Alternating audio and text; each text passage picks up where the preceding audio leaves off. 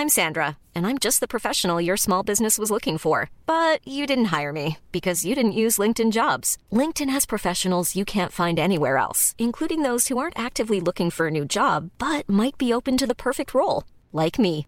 In a given month, over 70% of LinkedIn users don't visit other leading job sites. So if you're not looking on LinkedIn, you'll miss out on great candidates like Sandra. Start hiring professionals like a professional. Post your free job on linkedin.com/people today. Bonjour à tous et bienvenue dans Amour, le podcast qui fait parler les femmes sur leur rapport à l'amour et leurs histoires d'amour. Aujourd'hui, c'est Élise qui est venue me parler de son rapport à l'amour qu'elle définit comme prioritaire dans sa vie. Elle raconte son histoire avec son compagnon avec qui elle est depuis 14 ans, son plaisir du quotidien, de la routine avec lui et son coup de foudre quand elle l'a rencontré. Elle parle aussi de son hypersensibilité dans la vie et en amour, de ses relations précédentes avec son syndrome du sauveur, d'infidélité, d'anorexie, de la théorie du pilier et de l'importance de se considérer chanceux d'être avec l'autre des deux côtés du couple. Merci beaucoup à Elise pour son témoignage qui est le dernier de l'année 2022 et merci à vous d'être toujours plus nombreux à écouter Amour. Si vous souhaitez participer, vous pouvez m'envoyer un mail à léa.bordier.gmail.com. Toutes les informations sont en description. Je vous laisse avec notre échange. Bonne écoute. Je suis super bien calée. installée. Sinon, tu t'enlèves les choses, tu te mets euh, sur le lit complètement. euh. Non, mais là ça va, regarde, c'est avec bien. cette belle pause là. Ah, magnifique, c'est canon. Est-ce que c'est mieux comme mal. ça pour toi C'est très bien comme ça. Est-ce que je peux te prendre juste mon verre d'eau qui est derrière toi? Parce que j'ai un petit coup de chaud, ça c'est ma... En bah, plus, raison, je vais me sortir mon un truc des règles. avec moi au cas où. Parce que je suis la pro pour m'étouffer avec ma propre salive. Tu connais ça? Non C'est c'est Mais j'ai un peu envie de voir ça du coup. C'est un don, C'est un don que j'ai, dont j'ai été dotée à la naissance. Des fois, je respire trop fort ou j'avale et je m'étouffe. Voilà, ah merde, donc ça- en fait non, j'ai pas trop envie d'assister à ça, j'ai pas envie que tu te fasses mal. Ok, est-ce que tu es prête? Ouais. Alors, je suis avec Élise aujourd'hui. Salut Élise. Salut Léa. Comment vas-tu? Bah, très bien, je suis très heureuse de te retrouver. Moi, je suis très heureuse de te découvrir dans ta chambre d'adolescente à. Marseille. Improbable quand même. C'est dingue. euh, on avait besoin d'un endroit calme et finalement, ça s'est ça s'est organisé comme ça, au hasard. Enfin, pas au hasard, un peu au dernier moment. grave. Bah, Et tu m'as écrit euh, hier Ouais. C'était hier Hier, tu as mis ta story euh, Salut, je suis à. Marseille. Je dis bah ouais, mais attends, moi aussi, je suis là. Justement, je passe à Marseille. Et donc, nous voilà dans ma chambre d'ado. Trop bien. Est-ce que Euh, tu peux te décrire un petit peu ta chambre d'ado qui est restée quand même bien dans l'état. Elle est, elle est pas mal euh, en état, enfin toujours un peu dans le même état qu'à l'époque. C'est d'une tapisserie un peu vert turquoise. Ouais. T'as t'as pas Euh, la frise, tu te rappelles de... Ah, c'était les étoiles euh, Ah oui. lumineuses. Non, mais parce que j'ai quand même une mère qui aime euh, le beau et l'esthétique. et donc, du coup, c'est une chambre d'ado, mais qui ressemble à une chambre d'adulte. Je sais pas ce que tu en penses. Ah, on voit le côté ado quand même. Le fait qu'il y ait une couleur, mais il n'y a, Ouais. pas- il y a pas la frise, il y a pas, il fallait quand même que ce soit. Ah, j'avais la frise, hein. je trouve que ça faisait bien ado. Ah, hein. c'est vrai Ah ouais, Ouais. j'étais contente. Non, moi, il y, a les- il y a les peluches. Le Ça, gros ah, truc oui, une- Ah, mais ça, par contre, ça, c'était l'indispensable de ma chambre. Je pense qu'on peut enlever tout le reste sauf ça. Je trouve que ça, ça fait vraiment années euh, 90-2000 quoi. Ouais. Et tu vois, c'était triple CD, Oh là là. extraordinaire. Mais qu'est-ce que ça a changé, Les triple CD. Bah, c'est que tu pouvais cliquer et ça changeait le disque qui était à l'intérieur. Ah ouais, t'avais un truc de luxe, Ouais, toi. c'était Moi, j'avais. bah, à mon avis, hein. c'était un cadeau d'anniversaire, ça. Ouais, Mais bon, finalement, tu vois, les cassettes ont bien servi aussi. ouais. Et la radio, surtout, j'écoutais tout le temps la radio. Moi, la musique, ça a été, euh, c'est toujours été un indispensable dans Tu ma peux vie. rappeler euh, ce que c'est les cassettes pour les moins de. 30 ans? Alors, les cassettes, c'était un petit produit, comme une espèce de petit euh, disque dur externe, Ouais. qui nous permettait d'enregistrer la musique qui passait à la radio pour la Oui. réécouter en boucle. Et tu sais, ce moment Toujours où tu même. réécoutais une seule chanson Ouais. et tu rendais les gens dingues autour de toi. Voilà, j'adorais faire ça. et donc, euh, n'achetais pas les cassettes ou les CD, j'enregistrais sur, euh, sur la radio. vrai. Donc, j'avais toujours les ça. versions où les mecs, les, les DJ, ils faisaient Oui, vous êtes sur Énergie, vous êtes sur Skyrock en plein milieu de la chanson. Tu vois. du coup, quand tu écoutes la chanson aujourd'hui, dans ta tête, il y a toujours le bruit de l'animateur oui. radio qui parlait par-dessus. Mais c'était une sorte de piratage en fait. Ben oui, à même, l'époque, De la euh, radio quoi.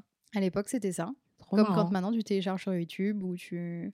C'est vrai. C'est pareil. Ou tu pourrais encore enregistrer la radio en, en mettant ton Oui. dictaphone. Ça C'est un peu aussi. chelou de faire ça, mais why not Ouais. Ouais. Donc voilà. Euh, Est-ce que tu peux me dire un petit peu ce que tu fais dans la vie, Élise? Oui, Euh, avec Quel plaisir. âge tu as? D'où tu viens? Me donner un peu des infos sur toi. Ok. Alors, euh, j'ai toujours du mal à décrire ce que je fais dans la vie parce Ouais. que parce que c'est beaucoup de choses. On va dire qu'en en soi, j'essaye de participer au bonheur des femmes hypersensibles. Trop bien. Donc, je suis coach de vie. J'accompagne ce que j'appelle les HSW, c'est-à-dire les Highly Sensitive Women, qui vient donc de l'acronyme acronyme Highly Sensitive Person. En France, on appelle ça l'hypersensibilité. Et c'est vrai que le mot américain décrit plus ce que c'est, puisqu'en fait, c'est de la haute sensibilité. Euh, et donc, j'accompagne les femmes hypersensibles à apprendre à se connaître, à mieux vivre leurs émotions et surtout à prendre confiance en elles pour vivre la vie qu'elles méritent, retrouver le sourire dans une société où la norme a été plutôt l'hyposensibilité. Et je fais ça sur. Euh, bah, J'accompagne en francophonie, donc peu importe où tu vis, euh, tant que tu parles français, on va pouvoir faire en sorte de, de te connecter à tes émotions. Mais j'ai aussi une partie où j'adresse à la fois le cognitif, l'émotionnel dans le coaching, mais aussi l'aspect physique avec la danse pom-pom où je suis spécialiste de, de la danse pom-pom en France et j'ai des, accompagnements euh, à Paris, des événements à Paris, parce que ben, corps, âme, esprit, tout va ensemble. Et sur le travail de la confiance en soi, c'est vraiment des cours qui sont destinés voilà, aux femmes qui ont envie de se reconnecter à leur corps, à leur féminité. Et pourquoi tu as eu envie de faire ça? C'est toute une histoire. Déjà, je danse depuis que je marche. Et en fait, la danse m'a moi-même beaucoup aidé pour m'aider à, à, développer ma confiance en moi. Et j'ai toujours cruellement manquer de confiance en moi, en qui j'étais, en mon corps, en dans mes relations aussi amoureuses. et en fait, ce manque de confiance en moi, je l'ai à la fois d'abord développé dans mes relations à l'école, puis dans mon rapport au corps à l'adolescence, et puis dans être à la hauteur en tant qu'adulte. C'était assez dur de, voilà, de se sentir suffisante et surtout qu'au départ, je ne connaissais pas cette haute sensibilité, justement. Et quand j'ai pris conscience de ça, ça a été un point très important, très libérateur, qui m'a permis bah, d'être plus heureuse et, d'être, et de combler aussi ce problème de manque de confiance et de tout ce que ça provoque dans tes relations pro, tes relations perso, mmh. ta famille, ton, ton, couple, etc. Et donc, en fait, c'est vrai que la danse m'a beaucoup aidé pour mon rapport au corps. Mmh. Et pour aussi un peu m'affirmer, oser me montrer, être sur scène, toutes ces choses-là qui, qui passent à travers ça. Aujourd'hui, je le fais d'ailleurs à travers, dans mes cours, il y a un peu ce truc-là aussi de, d'accepter la présence du miroir, de se regarder en vidéo, ce genre de choses, pour aller au-delà de l'image et de ce qu'on perçoit de nous, et de se connecter à son corps. Et l'hypersensibilité, parce que ça, clairement, euh, c'est quelque chose dont j'ai énormément souffert, particulièrement adolescente, parce que je pense que petite fille, c'est quelque chose qui était... La sensibilité chez les enfants est acceptée, mais pas en mmh. grandissant. Et en fait, on me disait que j'étais euh, trop sensible, trop empathique, que... Et je pensais que j'avais un problème, en fait. Mais vraiment un problème euh, médical que ce soit en termes de, sensibilité sensitive. Je me souviens avoir consulté un médecin pour mon audition, faire un test d'audition, en disant mais j'ai un problème, c'est pas possible. Et en fait, il me dit mais non, vous entendez très bien. Mais en fait, j'entendais trop bien entre guillemets et j'ai pas été accompagnée sur ça. Mmh. Je l'ai découvert beaucoup plus tard. Parce que ça, tu peux être accompagnée? Ben, je pense qu'aujourd'hui, dans la médecine, on est capable de dire voilà, vous avez une très bonne audition. Et en fait, les gens qui découvrent leur hypersensibilité découvrent aussi cette, ces sensibilités euh, des cinq sens. Alors, pas forcément les cinq, mais moi, j'ai une sensibilité auditive. J'ai ces, ces hyperacousies où je suis très sensible à certains bruits. J'ai besoin de beaucoup de silence. Et vraiment, ce, le bruit me fatigue énormément. Et en fait, j'ai pu diminuer, par exemple, mes migraines juste en réduisant le bruit dans ma vie. Mmh. Et, euh, et, ça, en fait, on m'en avait jamais parlé. C'est que quand j'ai découvert mon hypersensibilité, de par d'autres choses aussi, de par euh, une très grande émotivité, aussi bien positive que négative, c'est-à-dire que je suis euh, l'optimisme incarné et le mmh. défaitisme incarné selon les journées. Mais, euh, mais quand tu me côtoies, je suis une fille pleine de positivité et en même temps, tu peux avoir ce torrent d'émotions, ce tsunami d'émotions à l'intérieur qui, qui crée beaucoup d'anxiété, etc. Et le mental qui tourne en permanence et où je pensais que tout le monde était comme ça. Bah oui. Mmh. Donc, et en même temps, tout le monde était comme ça. Et en même temps, j'avais l'impression que j'avais quand même un problème. C'est-à-dire, je me disais, si tout le monde a la même sensibilité et que tout le monde fonctionne pareil, il sait juste que moi, j'arrive pas à le gérer comme il faut. Mmh. Et en fait, j'ai découvert beaucoup plus tard que non. c'est que juste déjà, tout le monde n'a pas les mêmes sensibilités. donc, forcément, les gens ne le gèrent pas de la même façon. Et c'est ce qui m'a amené à vouloir faire ça parce que dans ce que j'ai proposé, j'ai commencé à aider des femmes de plus en plus, puis des femmes qui se sont reconnues dans mon parcours. Et finalement, tout a convergé vers ça, mmh. parce que moi-même, j'ai vécu une année noire en 2013 qui a été dramatique dans ma vie et qui a été le, le, moment où je me suis dit, en fait, je peux pas avoir, à l'époque, j'avais 25 ans, je peux pas avoir 25 ans et être alitée, avoir fait tout ce qu'il fallait pour être une bonne fille, être quelqu'un de bien, mmh. être gentille, euh, tournée vers les autres et, et souffrir autant. C'était pas possible. Et donc, mon corps me parlait très fort. J'avais dû appeler le SAMU, j'ai fait trois mois d'arrêt maladie. Euh, et j'étais malheureuse, j'étais pas, je me sentais pas à ma place dans mon boulot. Bref, il a fallu tout que j'envoie valser sauf l'amour. Mais euh, ouais, c'était la prise de conscience. Et en fait, à travers la danse, qui était déjà une danse bien-être, confiance en soi, euh, finalement, j'ai accompagné des femmes qui m'ont dit Mais tu m'aides énormément plus que la danse. Tu m'as aidé à reconnecter à ma féminité, à prendre confiance en moi. Et c'est là où on a commencé à me dire Mais en fait, ce que tu fais, c'est pas que de la danse. Mmh. Et c'est là où en fait j'ai commencé à créer un, pro- un programme d'accompagnement pour euh, tester, voir bah, qu'est-ce qu'il en était. Et c'est comme ça que je suis devenue coach aussi maintenant, spécialisée dans l'accompagnement des hypersensibles. Trop bien. Et je continue à développer ça. Et peut-être que si on se revoit, on s'était vu, je sais pas quand est-ce que c'était la dernière fois, il y a peut-être 5 ans. 5 ans, je pense. Peut-être qu'on se reverra dans 5 ans et qu'il y aura encore autre chose. Ouais. Parce que ce qui compte, c'est juste euh, la mission, Ouais. finalement. C'est-à-dire que quand j'étais jeune et que j'étais si mal, on m'a dit Mais qu'est-ce que tu veux faire dans ta vie? J'avais répondu Un métier positif. Mm. Et je crois que c'est ça. En fait, juste ce que je veux, c'est euh, transmettre cette positivité, aider les gens à être plus heureux. Et j'aurais fini que quand euh, tout le monde sera heureux. Donc j'ai encore un peu de Ouais. taf. Mais Et tu le crées, ton métier, tu le crées exactement. ces métiers au fil des années aussi, au fur et à mesure, enfin, euh, avec euh, toute l'histoire que tu es en train de vivre aussi personnellement, j'imagine, tu vois, il y a des choses comme ça que tu crées à 25 ans, à 30 ans, à Mais 35 complètement. ans qui vont, qui vont complètement changer et ça, c'est chouette Et aussi. c'est ce que j'aime, c'est que quand je traverse quelque chose, aussi dur soit-il, je sais que ça va profiter à quelqu'un et que Ouais. ça va être un raccourci pour quelqu'un d'autre. Ce qui est long et difficile pour moi sera un raccourci Ouais. pour quelqu'un d'autre et ça, ça m'enthousiasme à fond. Et donc c'est vrai que c'est pour ça que peut-être que dans cinq ans, il y aura encore une, un troisième média, il y aura peut-être des choses qu'on ne connaît pas aujourd'hui Mm. et où on pourra accompagner d'une autre façon, où on pourra aider d'une autre façon. Trop bien, Et ça, c'est voilà, c'est là où j'en suis et c'est ce qui m'a mené là.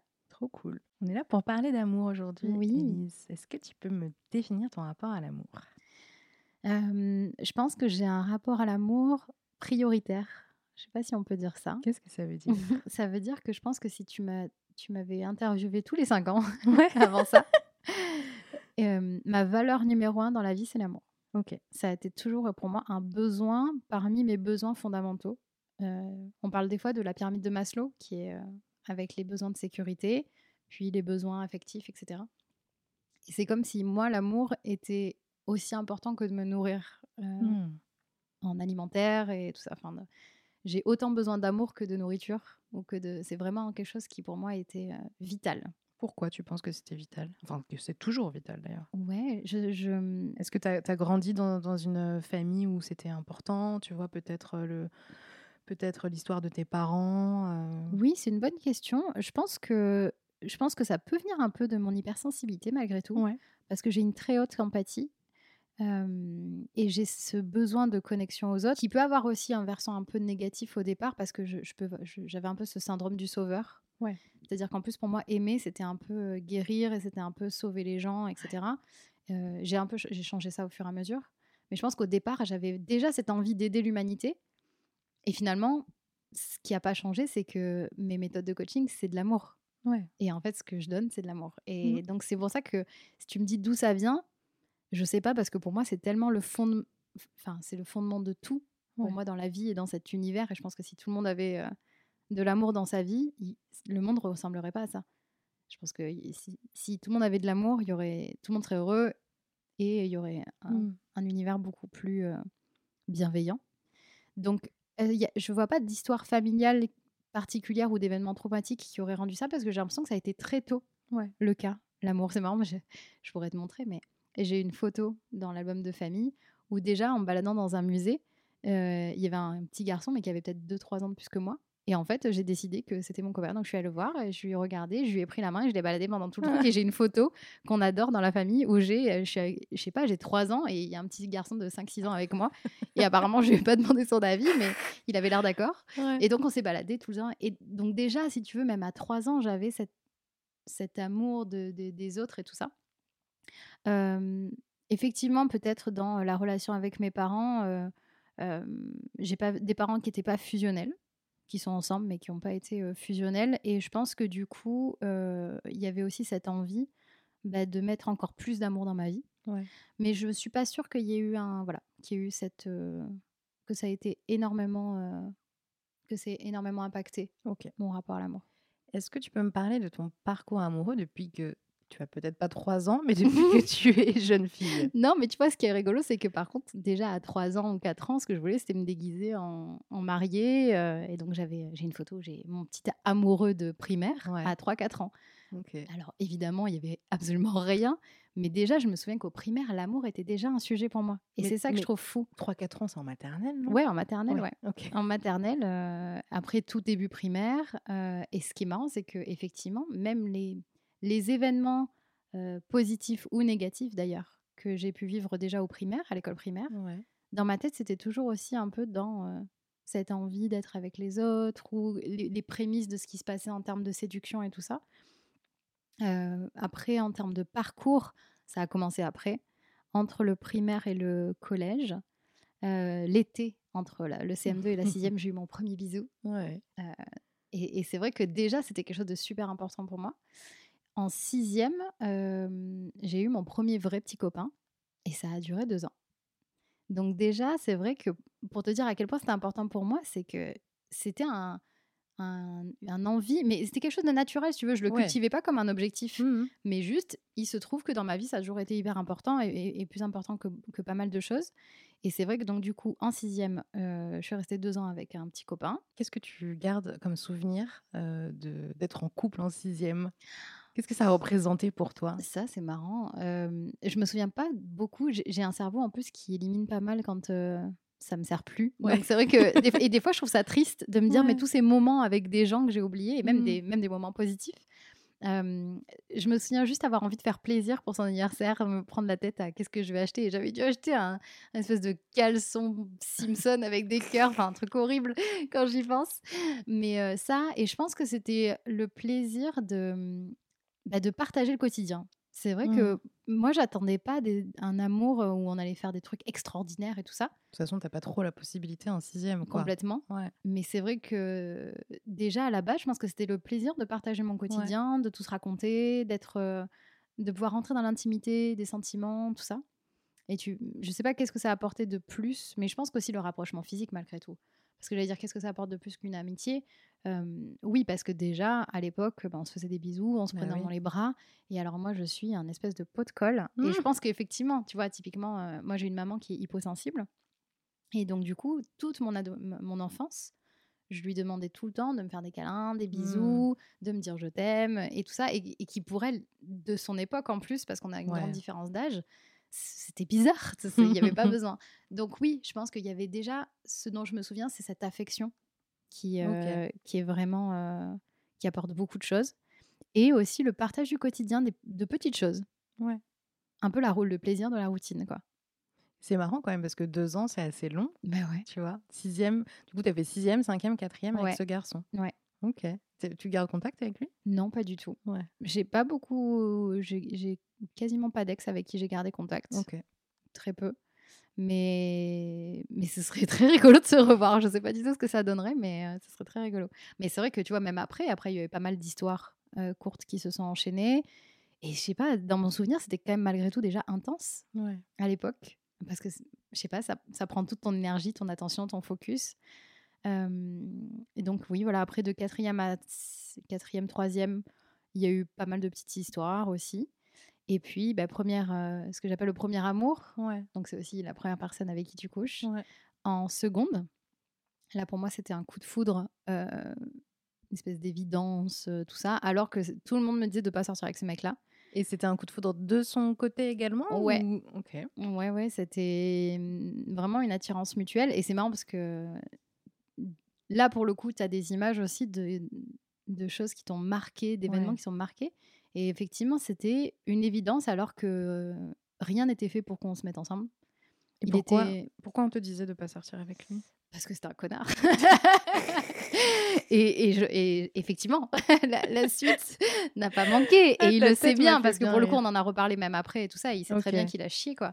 Mais, euh, mais oui, oui, bah, parce qu'il avait très mauvaise réputation sur euh, comment il traitait les filles et, euh, et comment il est. Enfin, oui, oui, du coup, c'était pas quelqu'un de, de confiance. T'es resté avec lui longtemps? Et je suis pas restée avec lui tant que ça. Enfin, dans ma vie d'adulte, dire ça, je trouve ça Oui. ridicule. On est resté ensemble quatre mois, je crois, quelque chose comme ça. En fait, il y a eu quatre mois, on s'est séparés, après on s'est remis ensemble quelques mois. Mais si tu veux, en termes d'impact de ce que ça a eu dans ma relation amoureuse, franchement, en termes de, de relation adulte, ça vaudrait une relation de, je sais pas, d'un an ou deux. euh, Ouais. Tellement ça a été intense. Bah forcément, déjà, c'est la première personne avec qui tu couches, donc Hmm. Émotionnellement, c'est hyper intense. Et puis, c'était la première fois que j'étais amoureuse comme ça. Ouais. où- Et en plus, comme tu le disais, au collège, tu peux rien faire. Tu décides pas de quand tu vois la personne, machin. C'est Ouais. c'est euh, les anniversaires, c'est au collège, euh, tout ça. Là, tu commences à avoir une vie où tu peux être indépendant, où tu peux Mmh. sortir entre midi et deux, où tu peux devoir après les cours, et il commence à avoir des vraies relations. En plus, c'est l'époque où on a commencé à avoir des téléphones portables, Ouais. donc on passait des nuits au téléphone. Mmh. Et euh, oui, et c'est la première fois où vraiment je me suis dit, ah, incroyable. Et je pense que j'avais déjà un peu ce syndrome du sauveur à l'époque. Justement, tu vois, c'était Ouais. c'était pas un bon garçon, mais quand il était avec moi, il était super. Et alors ça, l'ego, il adore. tu vois, c'est le gars, par exemple, qui... euh, moi, j'étais en seconde à l'époque, et c'était un lycée qui avait collège-lycée. Ouais. Et donc, lui avait redoublé, il était en troisième. Euh, et donc, forcément, s'il a redoublé, tu te doutes bien que c'était quelqu'un qui n'était pas au top niveau, niveau études. Et forcément, qui avait aussi euh, des difficultés avec ses parents et tout ça. Il y avait des, des relations un peu tendues. Et moi, j'arrivais là-dedans. Et à partir du moment où il était avec moi, il a commencé à avoir des bonnes notes. Puis Mmh. ça se passait mieux avec ses parents et tout. Et alors là, tu as envie de sauver la personne jusqu'au bout. Tu dis, Mmh. grâce à moi, elle va aller mieux. Et, et voilà. Et ça, je pense que ça, c'est déjà, c'était un peu malsain. Tu te rendais compte ça à l'époque? Pas du tout. Ouais, c'est ça. Pas du tout. Et puis après, il y a eu des, des moments qui étaient aussi hyper difficiles à vivre. Et pourtant, quand je me dis qu'il s'est passé ça en trois mois, du chantage affectif, euh, des choses comme ça, des, des moments où je me sentais finalement pas du tout en confiance, Mmh. jusqu'à ce que j'apprenne qu'il me- qu'il m'est trompé. Mmh. Et là, j'avais 15 ans, peut-être 16, un truc comme ça. Là, tu tombes de haut. Quand déjà, t'as pas spécialement confiance en toi, Ouais. c'est hyper violent. Comment tu l'as appris? Euh, je ne m'en souviens plus. Je sais plus du tout comment je l'ai appris. Je crois que c'est la fille avec qui il a couché, qui était une pote Oui. À l'époque, euh, Qui tu me fais bien de préciser à l'époque. à l'époque.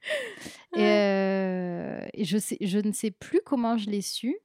Euh, je me souviens juste lui avoir mis la, la tête à l'envers quand je l'ai appris. Mais, Ouais. euh, et en plus, si tu veux, donc j'ai appris qu'il avait donc quand je dis qu'il m'a trompé, il a couché avec quelqu'un. hein. Ouais, ouais. Voilà. J'ai appris que globalement, il y a peut-être eu aussi d'autres choses que coucher avec d'autres nanas. Donc en trois mois, c'est court pour, pour te dire que tu vaux quelque chose? Mmh. Euh, surtout quand, euh, bah, ouais, surtout quand tu couches avec la personne et où tu as l'impression de donner un truc super important et Oui. de vivre des moments hyper forts. Oui, là, c'est ta première vraie histoire, quoi. Ouais. Et puis c'est une pote. Ouais, grave. Donc alors c'était pas ma meilleure amie, mais c'était quelqu'un avec qui je traînais vraiment beaucoup à cette époque-là. Donc j'ai- rien compris. Je me suis Bah retrouvée la ouais. tête sous l'eau, j'ai absolument rien compris. Euh, du coup, j'ai arrêté la relation et effectivement, j'ai une de mes meilleures amies d'enfance qu'il avait dû voir une fois, apparemment qu'il avait essayé de contacter aussi pour sortir avec elle et tout. Enfin, Oh j'étais là mais le cauchemar, Mmh. le cauchemar. Et, euh, et alors, ça m'a ça m'a détruite, quoi. Ça m'a dé- ça a détruit ma confiance en moi, qui était effectivement déjà pas pas géniale. Et ça s'est retranscrit sur mon corps, puisque euh, après ça, je suis tombée à 37 kilos. Donc, pour quand tu as 16 ans, 37 kilos, 1m60, c'est pas gros. Ouais. Mm. Donc, c'était pas de l'anorexie mentale. Euh, très souvent, maintenant, quand j'en parle, j'aime bien préciser parce que c'est important qu'on voit la différence. Euh, ça m'a provoqué une période d'anorexie. Ok. Euh, et Tu, tu peux peut-être euh, expliquer ouais. L'anorexie mentale que la différence entre l'anorexie et l'anorexie mentale, c'est que l'anorexie mentale, c'est le, le but est de maigrir. C'est la maladie psychologique qui te donne envie de changer de corps et Ouais. de maigrir parce que tu vois ton corps d'une certaine façon. D'ailleurs, des fois, souvent, tu le vois beaucoup plus gros que ce qu'il n'est. Il y a une Mhm. forme de déformation. Mhm. Et donc, ton objectif, c'est de maigrir. Ouais. Tu veux maigrir.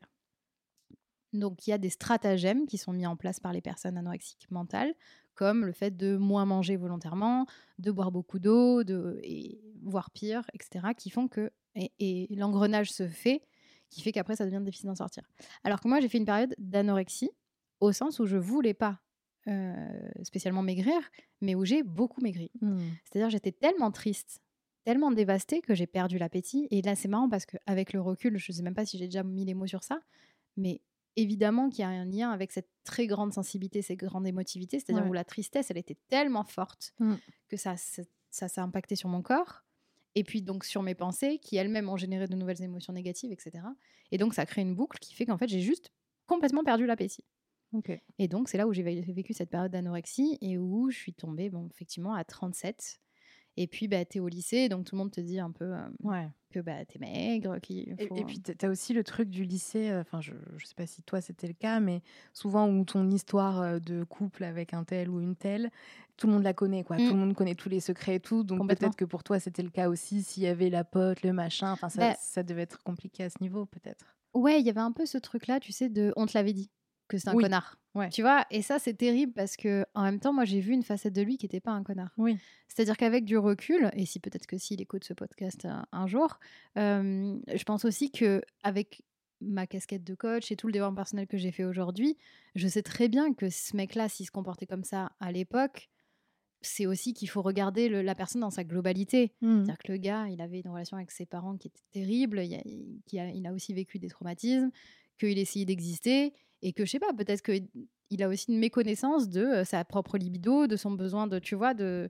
euh, peut-être des mecs qui ont des libidos aussi très très fortes et qui ont du coup cette difficulté à attirer leur, leur- Mm. enfin, à gérer leur attirance etc ça n'excuse pas les faits hein. c'est-à-dire Ouais, ça ouais. n'excuse pas le fait qu'il m'ait trompé et qu'il m'ait traité comme de la merde ça c'est pas le problème mais si tu veux je pense qu'aussi si on se connaissait tous mieux et qu'on n'avait pas eu des traumatismes et qu'on n'avait pas Bien eu sûr. tout ça euh, il y a plein de choses qui se passeraient différemment Après, c'est- complètement vrai ce que tu dis, mais là, tu as le recul aussi euh, pour en parler. Mais c'est vrai qu'à cet âge-là, Ah, mais- c'est hyper compliqué. Quoi. Oui, et puis c'est facile de dire ça quand tu es heureuse en couple et que tu vas bien et que tu t'en es sortie. Euh, je veux Mhm. dire, jamais je pourrais te dire ça si j'avais été cé- célibataire en enchaînant que, Ouais, les, ouais. que les connards de Tinder et ce genre de trucs. Mmh. Je pense qu'aussi, ça fait du bien de pouvoir se dire ça quand tu as trouvé la paix, as trouvé l'amour, et du coup, tu peux regarder ça avec de la bienveillance en se disant, ben, Bien sûr.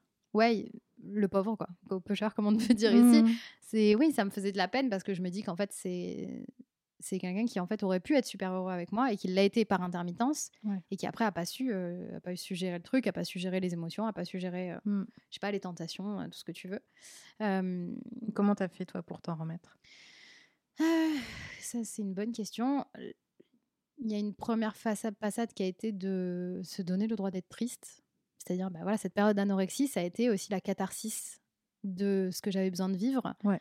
qui a été euh, nécessaire euh, pour se relever après. Mm. Donc, se donner le droit d'accueillir l'émotion et de la vivre. Et ouais, c'était une période de merde. Voilà. Je pense que ce qui a été pas mal, ça a été que justement, cette histoire, c'est la seconde. Donc, du coup, après, on s'est quitté pendant l'été. Bon, j'étais avec des copines et tout ça, et j'étais entourée de copines, donc c'était très bien aussi. Et surtout, après, tu reprends le lycée. Et je pense que du coup, bah après, t'es obligé, tu vas, tu fais des cours, t'as d'autres potes, tu euh, Ouais. rencontres d'autres personnes et tout ça, et donc ça t'aide un peu à te remettre dans le bain. Euh, et en fait, comment je, je m'en suis sortie Vous allez être euh, surprise par la réponse, mais je m'en suis sortie en ressortant avec. Ah oui? Et oui. Ok. Et euh, en fait, je me suis remise avec lui euh, parce que ben, je ne sais plus vraiment exactement comment ça s'est passé, mais finalement, en, en janvier de l'année suivante, on s'était re-rapprochés. Ouais. Euh, et je me suis remise avec lui le temps de. de- je me souviens, j'avais passé la nuit de l'an avec lui et, et, et tout le lendemain, la journée. Et c'était pour moi le scénario idéal, Mmh. comme dans le film, c'est-à-dire on avait passé la soirée, on avait fait que rire, on avait dormi dans les bras l'un de l'autre. Le lendemain, on avait fait du roller à l'Escale sous un temps magnifique, euh, en famille avec sa petite sœur et sa mère. Et, et, et en fait, j'ai passé les journées parfaites. Mm. Et à la fin de cette journée parfaite, je me suis dit, mais j'ai pas confiance en lui. Et en fait, ça a été le déclic. C'est-à-dire que, en fait, si, même si tout va bien, il récupérera jamais quelque chose qui était ultra précieux. Ouais. Et c'est comme ça que je m'en suis sortie. C'est en me disant, ouais, mais en fait, je je peux pas avoir de l'amour sans avoir de la confiance. Oui. Et tu, tu parles de confiance par rapport au fait qu'il t'ait trompé. euh, Exactement. Et en fait, du coup, j'avais plus confiance en lui. Ouais. Et je savais très bien que. Et pourtant, à cette époque-là, il avait sûrement passé quelques mois à être irréprochable. Et j'ai rien appris euh, a posteriori non plus, etc. Oui, oui. Et donc, il a sûrement été irréprochable à cette époque-là, mais c'était perdu. Ouais. Donc, en fait, je pense qu'il y a un vrai sujet. Et, et c'est marrant parce que, comme ces épisodes de podcast, ils peuvent être aussi euh, thérapeutiques. Parce que moi aussi, je m'entends dire à quel point l'amour n'existe chez moi qu'avec de la confiance. Et je trouve ça marrant quand tu sais tout le travail que je fais sur la confiance en soi pour moi et pour les autres. Mmh. Donc, euh, oui, effectivement, en fait, ce qui m'a permis de m'en sortir, c'est de me rendre compte que j'aurais jamais ce que je voulais. Ouais. Qui fait que pour moi, l'amour sans, sans confiance, c'est pas de l'amour. Avec lui. Ouais. Donc, ben, j'ai pu passer à autre chose à ce moment-là. Et j'ai enchaîné avec une autre relation qui, pour le coup, était un ami.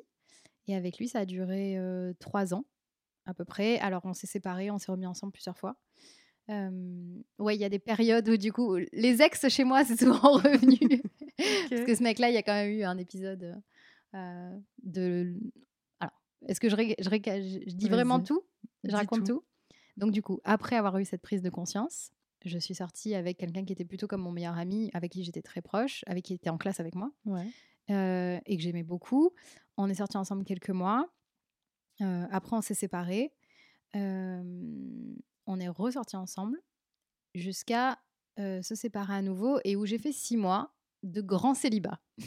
Qu'est-ce que tu veux, t'entends par là? Le grand célibat, c'est que c'est la seule et unique période de ma vie, ces fameux six mois où je me suis séparée de, de ce mec avec qui j'étais, euh, où pour le coup, je cherchais pas de longue, longue relation Ouais. et où je me prenais pas la tête à ce moment-là et j'avais plus envie de rien en fait de spécial. Mais tu, tu penses que tu cherchais à chaque fois des longues relations? Enfin, tu C'est pas que je le cherchais, c'est que euh, c'était intuitif. C'est-à-dire Ouais, que pour ouais. moi, euh, j'ai toujours tel- tellement aimé les relations du quotidien. Si tu veux, vraiment, j'adore ça, être avec la personne au quotidien, faire des choses. euh, Tu vois, je te parlais de la sortie en roller, c'était vraiment le truc pour moi de base Mhm. qui me faisait rêver. Voilà, on va, on va faire une activité, ou on se voit en cours, on rigole, ou on va faire autre chose.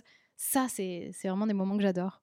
Et donc, du coup, je cherche pas la longue relation, mais c'est ce que je préférais et c'est ce qui faisait Ouais. que ça, ça se terminait toujours un peu comme ça, en fait.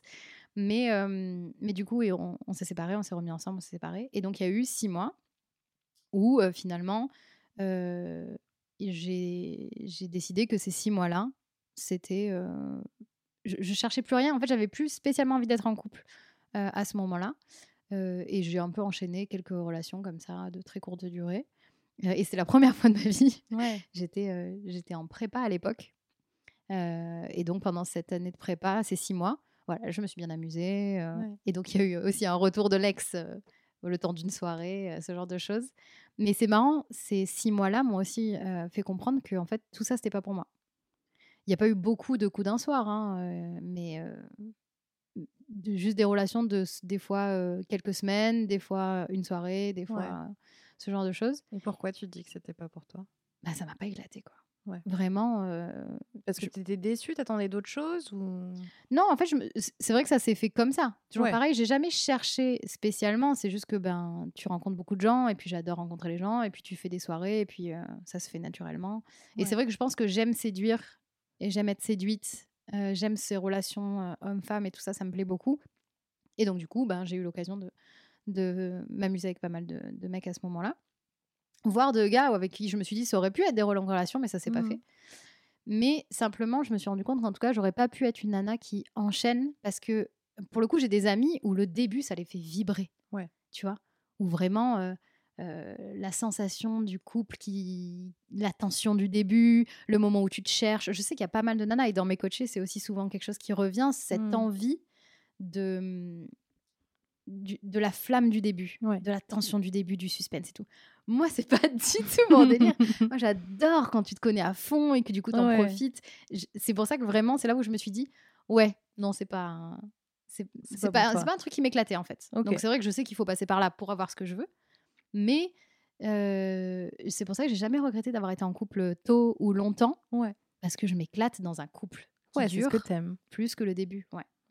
J'ai pas cet amour de la flamme du début, quoi. C'est cool. Oui. Mais quand c'est avec, mais à chaque fois que j'ai adoré le début, c'est parce que derrière il y avait une longue histoire. Oui. Sinon, pas de rien de spécial. Tu savais qu'après il se passait vraiment quelque chose et que ça allait durer. Exactement. Voilà. Et puis comme du coup je suis pas, euh, je suis pas, je suis jamais sortie avec, par exemple quand je te disais il y a pas eu de beaucoup de coups d'un soir, il y a eu des gars où ça a duré un jour ou deux, euh, voilà. Mais c'est toujours été des, des gens que je connaissais. Ok. J'ai jamais été dans une boîte et sorti avec un mec, euh, voilà tout ça. ça Inconnu. tout, ouais, pareil, l'aspect inconnu, euh, la personne que je reverrai jamais, ça me fait pas du tout triper. Il faut quand même que je connaisse la personne, que j'ai tissé du lien. Ouais. Euh, voilà, ça c'était des choses aussi assez importantes pour moi. Et donc après ces six mois, Donc après ces six mois, on est ressorti un petit peu ensemble avec Oui. ce, fameux, ce fameux jeune homme. Mais autant te dire que quand tu te sépares autant et qu'il y a toujours un truc qui va pas, même s'il y a eu des événements de vie qui ont fait que tout était plus ou moins euh, difficile, euh, je pense aussi que j'avais ma responsabilité dans cet échec de relation. Parce que justement, j'avais pas confiance en moi, hmm, que j'écoutais pas ce que je voulais vraiment, que j'exprimais pas ce qui allait pas, et que j'exprimais pas ce que je voulais vraiment, etc. ok. Euh, mais donc, du coup, autant te dire que cette relation, ça n'a pas marché. Donc, on- je suis quand même ressortie avec lui euh, quelques mois. Et puis, on s'est séparés quand je suis rentrée en école de commerce. Et donc, en école de commerce, j'ai euh, eu le coup de foudre. Le deuxième, j'en ai eu deux dans ma vie. Ouais. Mon, mon fameux premier amour et l'homme avec qui je suis aujourd'hui. Ouais. Euh, et je peux pas t'expliquer. Je l'ai vu, je l'ai trouvé beau, il y avait une énergie, il y avait un truc. Et puis dès qu'on s'est parlé, il était drôle, il était intelligent. euh, Enfin, puis très vite le contact s'est fait. On a eu des, des- des références en commun, on, rigo- on rigolait beaucoup. Et donc j'ai rencontré cet homme-là pendant ma première année de- d'école de, commerce. Il était dans la même école, mais un an supérieur et dans la partie ingénieur. Ok. Je sais pas si ces détails servent à quelque chose, mais bon, du coup, voilà. Et donc, je l'ai rencontré à ce moment-là, et ça fait, euh, ça fait 13 ans. Donc, t'avais quel âge à l'époque? J'avais 20 ans. T'avais 20 ans.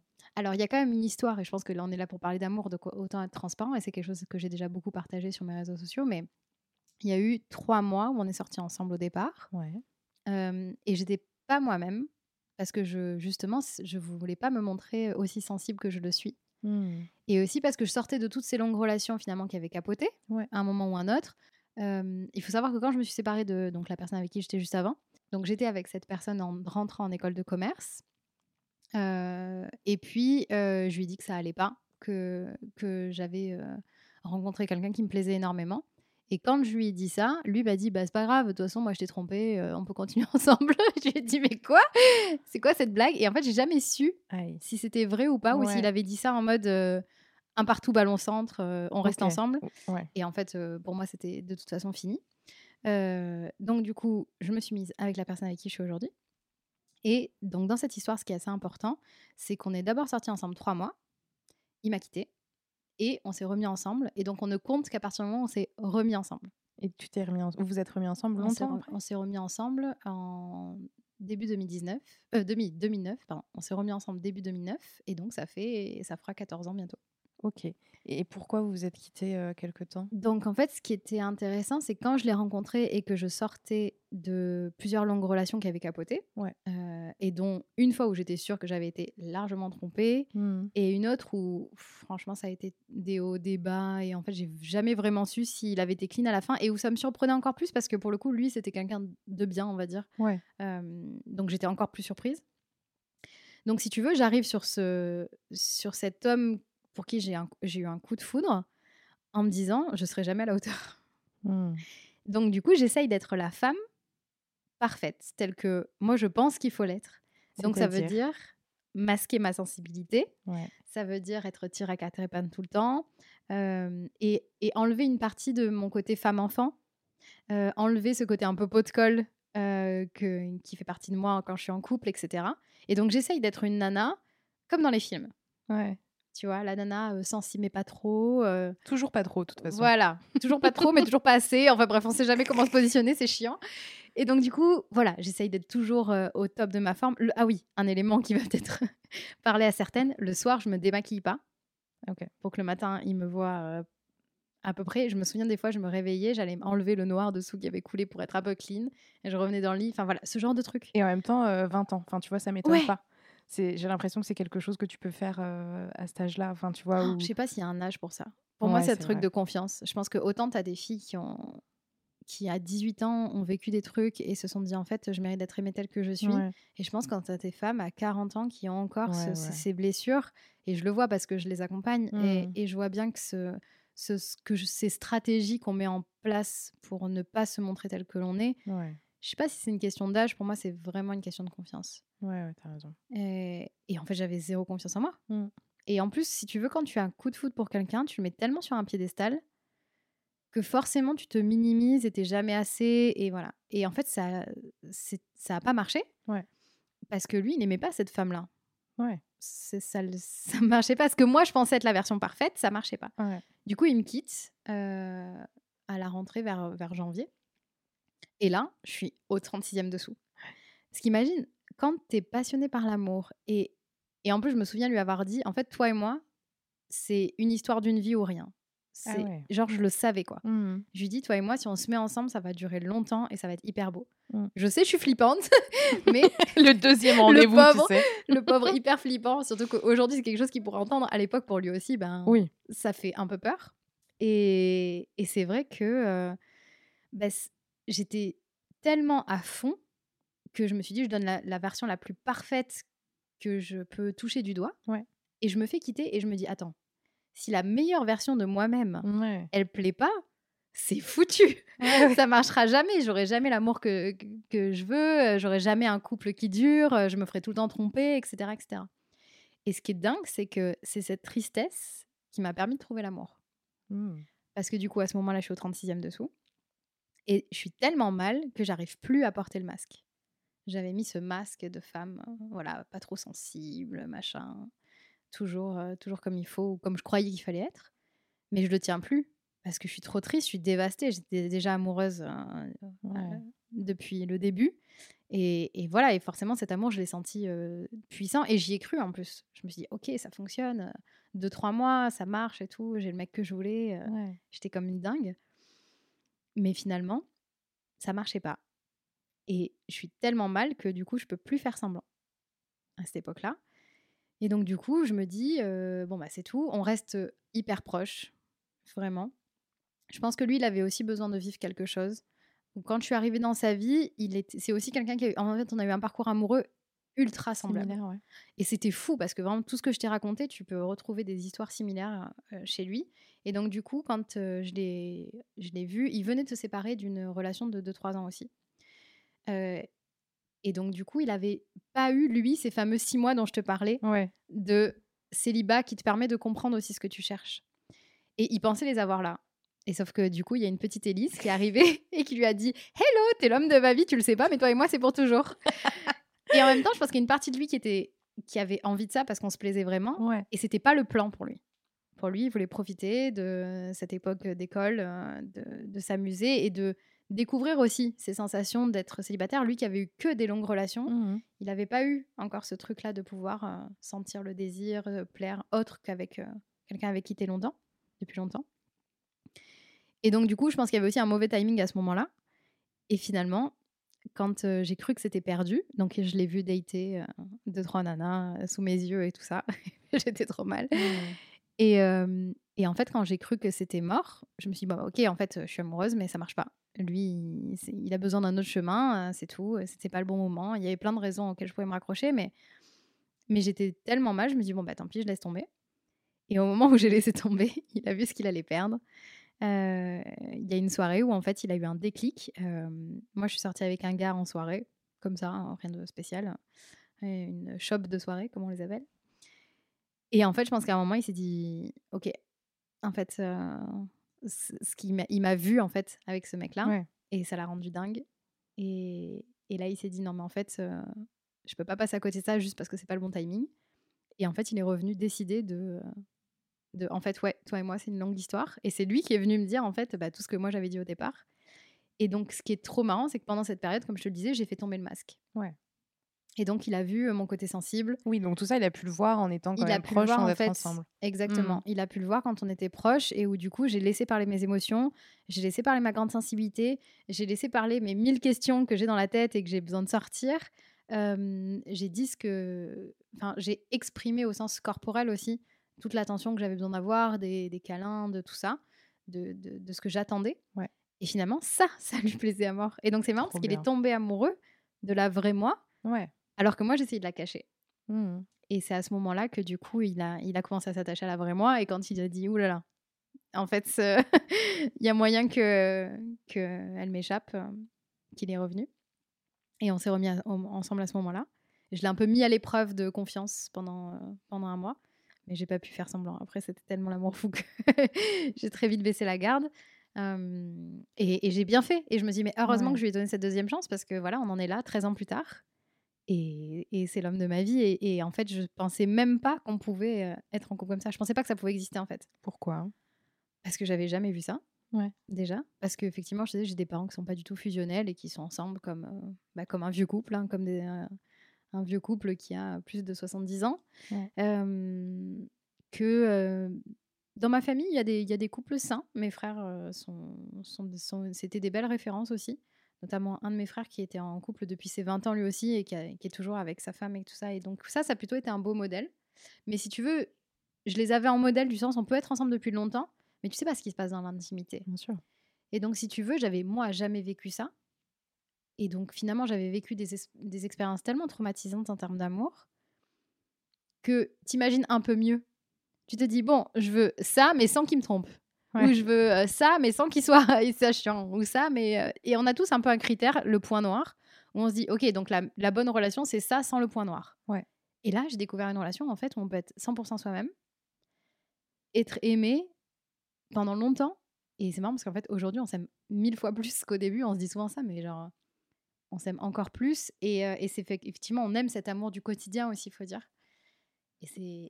Vous, êtes raccord euh, sur l'idée du, du couple aussi, de, Ouais. de, de, rela- Et de puis, je pense qu'on a grandi ensemble. Ouais. Je pense qu'on a grandi ensemble et que ça, c'est une vraie force du couple et de l'amour. C'est-à-dire qu'en fait, euh, quand je te raconte tout ça, forcément, je le raconte aussi avec mes yeux d'aujourd'hui. Mhm. Et, et c'est important aussi de se rappeler que notre cerveau, il se souvient aussi que de ce qu'il a envie de se souvenir.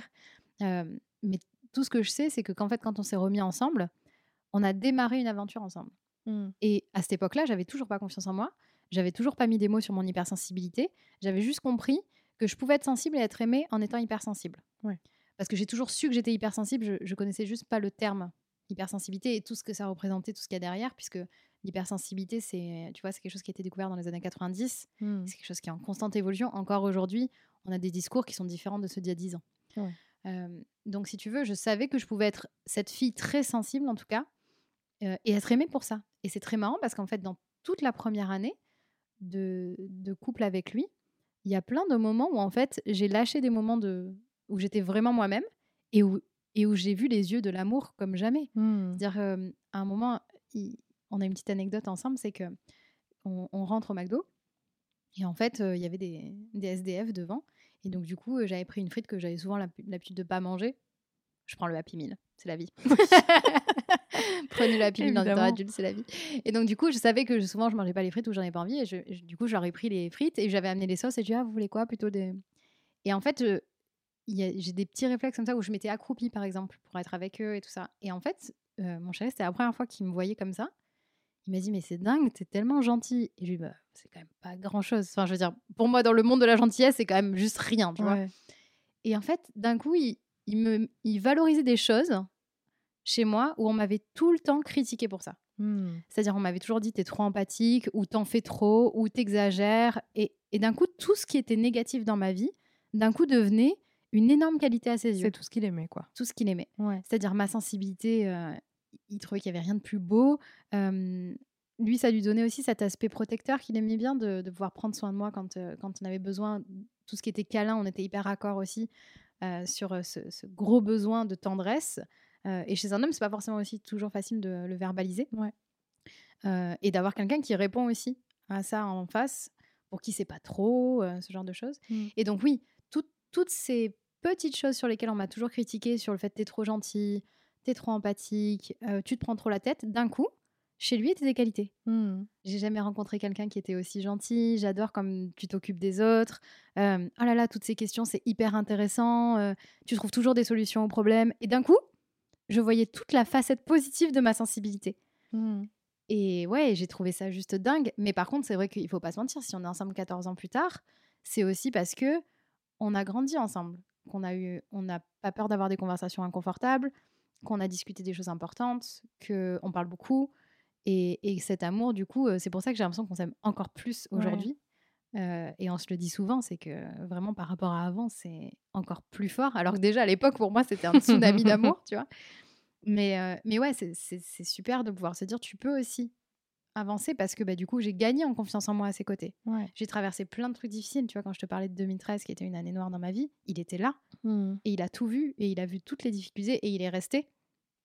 Et il a été un soutien. euh, je pense qu'il m'a vraiment maintenu la tête hors de l'eau juste d'être là en me disant quand ta vie professionnelle est difficile, quand tu vis du harcèlement sexuel, quand euh, tu as ta santé qui flanche, euh, que tu perds des membres de ta famille, pff, avoir le Ouais. pilier amour qui tient, Mhm. ça fait du bien de se dire de je parle souvent de la théorie des piliers en coaching c'est aussi que souvent tu peux pas ça marche pas quand tout est effondré et plus tu bâtis des piliers sains plus ça te permet de travailler sur les, les piliers qui sont Oui.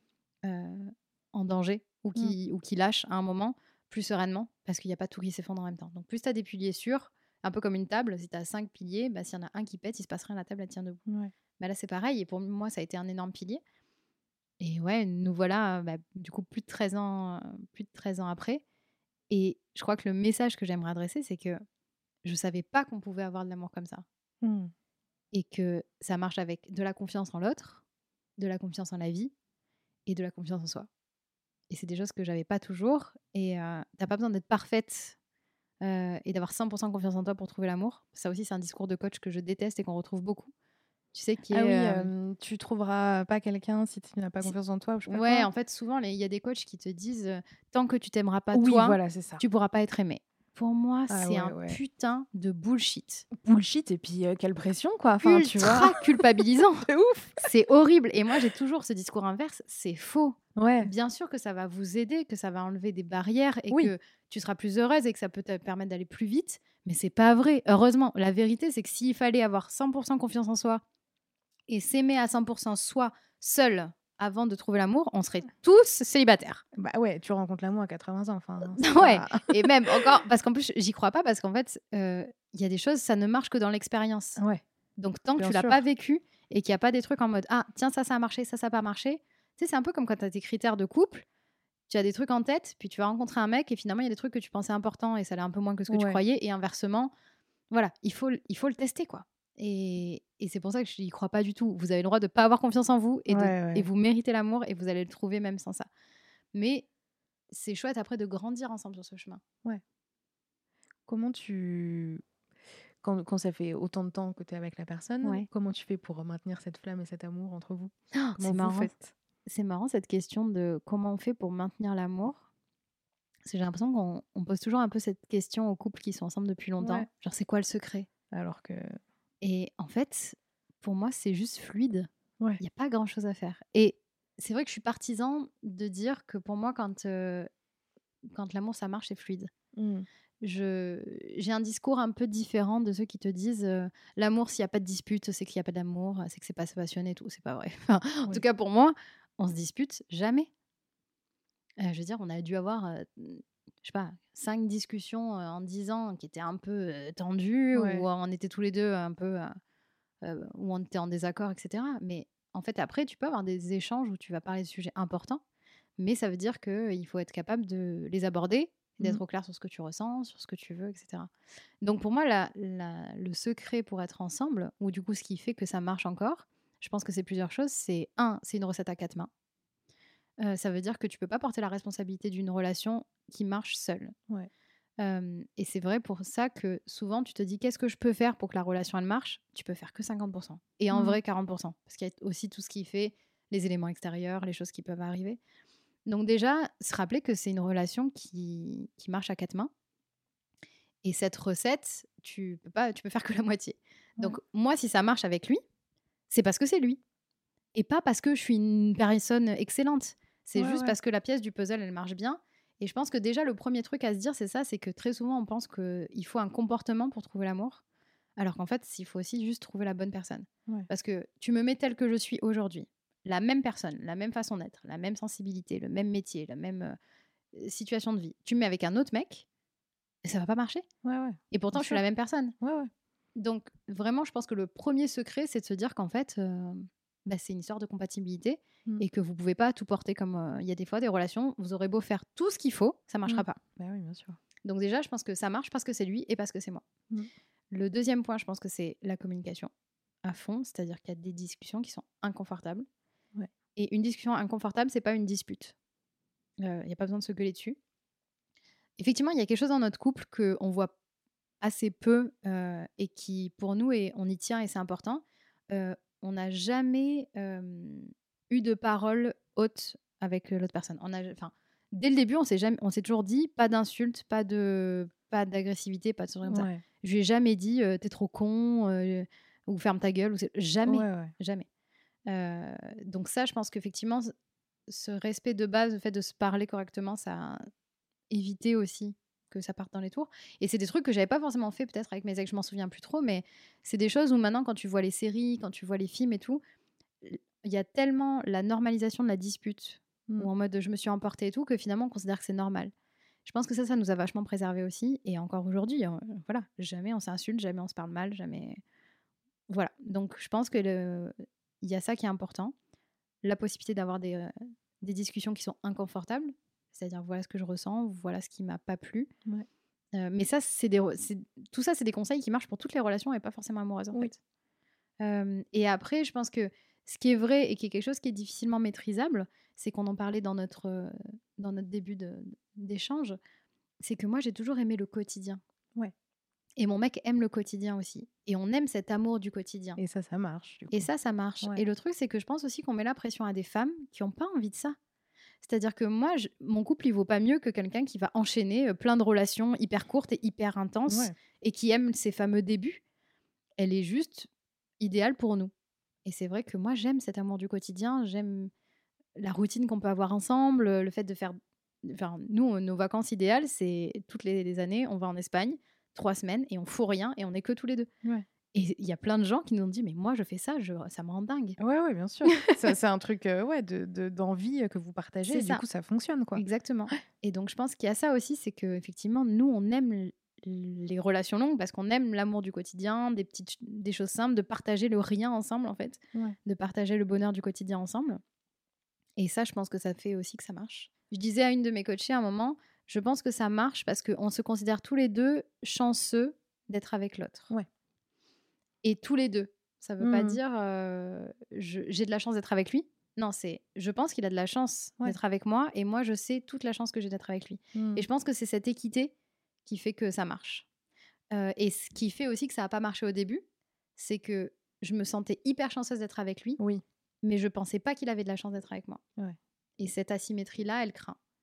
Et il y a plein de couples où, où, tu vois, moi j'étais coachée, où du coup, ce qui plombe leur relation, c'est ça. C'est parce qu'elles pensent que l'autre est génial et que elle, c'est des grosses merdes. Ouais. Ça marche pas. Ça marche quand tu as assez d'estime pour toi et que tu en as autant pour l'autre, et c'est pas au détriment de l'autre. Ça veut pas dire te Mhm. considérer supérieur non plus, c'est les deux. Trop bien. Tu dis des choses vraiment très intéressantes, bah je merci. trouve. Je pense que c'est dû à ton métier, en effet. Oui, ça m'aide. Mais du coup, ouais, t'expliques bien les théories, les trucs comme ça, et c'est très clair. Bah, surtout que c'est un sujet qui me passionne. Ouais. Donc c'est vrai que, euh, tu vois, le- les relations amoureuses, c'est un, un sujet qui est prioritaire dans tous mes coachings, ça revient toujours. Parce que, ben, c'est... des- Déjà, je suis une passionnée des relations en général. Et puis l'amour, ben, Mm. on peut pas passer à côté. Mais euh, même si je, je trouve ça important aussi de rappeler que, euh, que l'amour, c'est pas forcément le couple. Ouais. Euh, moi, c'est ma façon d'être amoureuse. Ouais. Euh, mais tu vois, moi, j'ai des coachés à qui je dis, mais en fait, est-ce que tu veux être en couple? Et c'est quoi ta définition Enfin, moi, je dis jamais, je pousse jamais aux coachés à avoir un couple comme le mien. Ouais. C'est, je les questionne sur euh, qu'est-ce qu'elles veulent, qu'est-ce qu'elles ont vécu et tout. Et en fait, pour moi, tu peux être dans l'amour quand tu es célibataire et vouloir être célibataire. Quand tu veux être en couple euh, avec euh, cette folie du début et c'est ton plaisir, ou du polyamour, etc. Le tout, c'est de le savoir en fait et de savoir le communiquer. Ouais. Je pense que c'est ça la clé. Et juste moi, c'est vrai que j'ai j'ai ça, j'ai cette passion du, de l'amour du quotidien, quoi, qui est partagée. Qu'est-ce que tu te souhaites pour les années à venir? Que ça dure. Ouais. J'espère que tu m'intervieweras dans 50 ans et je te dirai Oh, ça fait très bien Ça fait 63 ans qu'on est ensemble Euh, Ouais, ouais, non, vraiment, c'est super. J'aimerais qu'on fasse une fête de l'amour d'ailleurs. Euh, Ouais. Je dis ça plutôt qu'un mariage, Mm. parce qu'en fait, je sais pas, ça fait 13 ans qu'on est ensemble, nous on s'en fout, ça changera pas grand chose. Ouais. On n'a pas cet attachement-là. Mais j'ai envie de faire une fête de l'amour Trop bien. tu vois, pour nos 15 ans ou nos 20 ans ensemble. Euh, et donc, en termes d'amour, ouais, tu peux me souhaiter que, que ça continue, qu'on reste, euh, qu'on continue de développer cet amour, qu'on garde la santé pour en profiter Ouais. et, euh, et de continuer à le répandre parce que j'espère, euh, je sais que quand je suis au contact d'amis ou d'autres couples, j'espère pouvoir faire ce qui m'a manqué, c'est de prouver qu'on peut s'aimer comme ça Mm. et de prouver à des femmes que tu peux être une femme très sensible, hyper sensible, être toi-même avec tout ce que tout le monde considère être des défauts et Mhm. être aimée à la folie pour ça. Ouais. Et j'espère aussi que du coup, c'est pour ça que j'essaye de partager un peu plus de ma vie privée euh, sur les réseaux sociaux pour pouvoir Ça dire à ces femmes-là, Mhm. ça marche quoi. Et c'est Ouais. possible. Et ces mecs-là existent, Ouais, ouais. tu vois? Ce qu'on voit pas beaucoup dans les, dans les séries ou les films. Ouais. Où tu as toujours un peu ce. Tu sais, c'est toujours le même scénario. euh, c'est le mec qui est un peu méchant. Et puis Un peu après, bad boy bâtard, quoi. Voilà. Mm. Non, moi je tombais juste sur un mec qui est beau, drôle, intelligent et hyper gentil. Enfin, Ouais. c'est- dingue. Je suis toujours épatée par sa gentillesse, sa, sa confiance et, et qui lui aussi a vécu des trucs hyper durs en amour, quoi. Faut pas oublier. Donc ouais, vous avez le droit en fait d'être aimé euh, avec votre hypersensibilité, avec euh, tout ce que les autres considèrent des défauts. Il existe une personne sur cette planète au moins qui trouve que c'est des super qualités. Et le trou, c'est que bah, c'est de trouver cette personne-là. Trop bien. Et moi, j'aide les femmes à trouver cette personne-là en prenant confiance en elles, justement. Ce que j'avais pas, et où j'ai mis un peu de temps. L'idée, c'est qu'en fait, il y a un raccourci qui existe, c'est hyper pratique. c'est l'amour de soi, effectivement. Mais vous n'avez pas besoin d'être parfaite pour ça, et ça, c'est cool. Trop bien. Merci beaucoup, Elise. Merci à toi, Léa. Trop, trop bien. Ouais, j'ai adoré. Merci. À dans 5 ans Oui. Du coup. Oh, si on, est parti sur tous les 5 ans, on se refait un bilan dans 5 ans. 5 ans, ok. Peut-être un autre sujet. Carrément. Merci encore. Merci beaucoup d'avoir écouté cet épisode et merci à Elise pour son témoignage. Si vous souhaitez participer, vous pouvez m'envoyer un mail à léa.bordier.gmail.com avec amour en objet. Toutes les informations sont en description. Je fais une pause dans les publications pendant les vacances de Noël, donc je vous donne rendez-vous le 8 janvier pour un nouvel épisode. Merci beaucoup pour votre écoute et à bientôt.